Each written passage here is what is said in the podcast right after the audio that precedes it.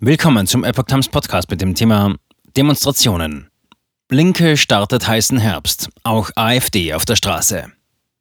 Ein Artikel von Epoch Times vom 5. September 2022. Die hohen Energiepreise machen vielen Bürgern Sorge. Die Linke will nun auf der Straße Druck gegen die Regierung aufbauen. Auch die AfD trommelt zum Protest. Ungeachtet des neuen Entlastungspakets will die Linke an diesem Montag ihren heißen Herbst gegen die Energie- und Sozialpolitik der Regierung starten. Energiepreise und Inflation sind eine Gefahr für die Demokratie in unserem Land, sagte der Ostbeauftragte der Linksfraktion Sören Pellmann der deutschen Presseagentur. Pellmann hat für den Abend in Leipzig eine Demonstration mit bis zu 4000 Menschen angemeldet. Gleichzeitig wollen auch die Freien Sachsen sowie weitere konservative und linke Gruppen protestieren. Die Bundesregierung hatte wegen der stark steigenden Preise am Sonntag ein drittes Paket zur Entlastung von Bürgern und Unternehmen angekündigt. Nach offiziellen Angaben beläuft es sich auf 65 Milliarden Euro. Linken-Chefin Janine Wissler erklärte, enthalten seien einige sinnvolle Maßnahmen, doch reichten sie nicht und seien sozial unausgewogen. CSU gibt sich verständnisvoll. Der bayerische Innenminister Joachim Herrmann ließ Verständnis für die Proteste anklingen.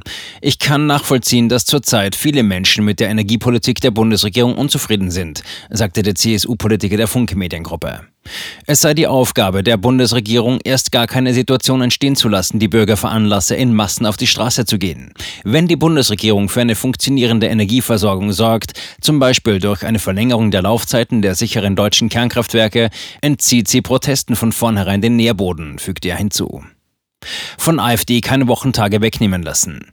Zu der AfD geht die Linke allerdings auf Distanz. Pellmann sagte der dpa, die Linke lasse sich von der rechtsgerichteten AfD keine Wochentage wegnehmen. Sie habe die Aufgabe, Protest in demokratische Bahnen zu lenken und politische Unzufriedenheit zu kanalisieren. Schwierig ist die Abgrenzung aber nicht nur, weil die AfD versucht, sich in die Protestkampagne der Linken einzuklinken. Auch einige Slogans von AfD und Linke ähneln sich.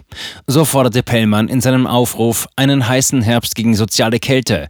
Die AfD wirbt mit dem Motto heißer Herbst statt kalte Füße. Er ergänzt um den Spruch Unser Land zuerst. Auch die Argumentationsmuster einzelner Politiker bei der Lager zeigen Parallelen. AfD-Chef Tino Kruppala spricht von einem Wirtschaftskrieg der Bundesregierung gegen Russland. Er will die Sanktionen gegen Moskau aufheben und die von der Bundesregierung gestoppte russische Gasleitung Nord Stream 2 in Betrieb nehmen. Die linken Spitze ist ausdrücklich gegen Nord Stream 2 und für bestimmte Russland-Sanktionen. Doch spricht auch die früheren linken Fraktionschefin Sarah Wagenknecht von einem Wirtschaftskrieg der Bundesregierung gegen Moskau. Der frühere Parteichef Klaus Ernst nennt die Energiesanktionen gegen Russland einen schweren Fehler und wirbt ebenfalls dafür, Nord Stream 2 doch noch zu nutzen. Die offiziellen Forderungen der Linken für ihre bundesweite Protestkampagne in diesem Herbst sind Menschen entlasten, Preise deckeln, Übergewinne besteuern. Zur Leipziger Auftaktdemo am Montagabend wollen unter anderem Parteichef Martin Schirdewan, der frühere Fraktionschef Gregor Gysi und die jetzige Fraktionschefin Amira Mohamed Ali kommen. Gysi, es braucht den Druck der Straße.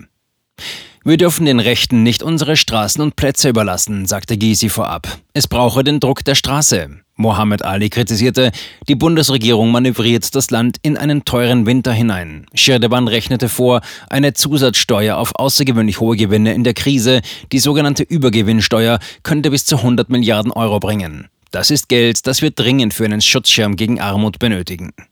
Der sächsische Verfassungsschutz hält Konfrontationen der verschiedenen politischen Lager bei den Leipziger Demonstrationen am Montag nicht für ausgeschlossen, trotz stark übereinstimmender Ansichten. Die Lage sei hinsichtlich der ideologischen Zuordnung unübersichtlich, erklärte Verfassungsschutzpräsident Dirk Martin Christian vorab.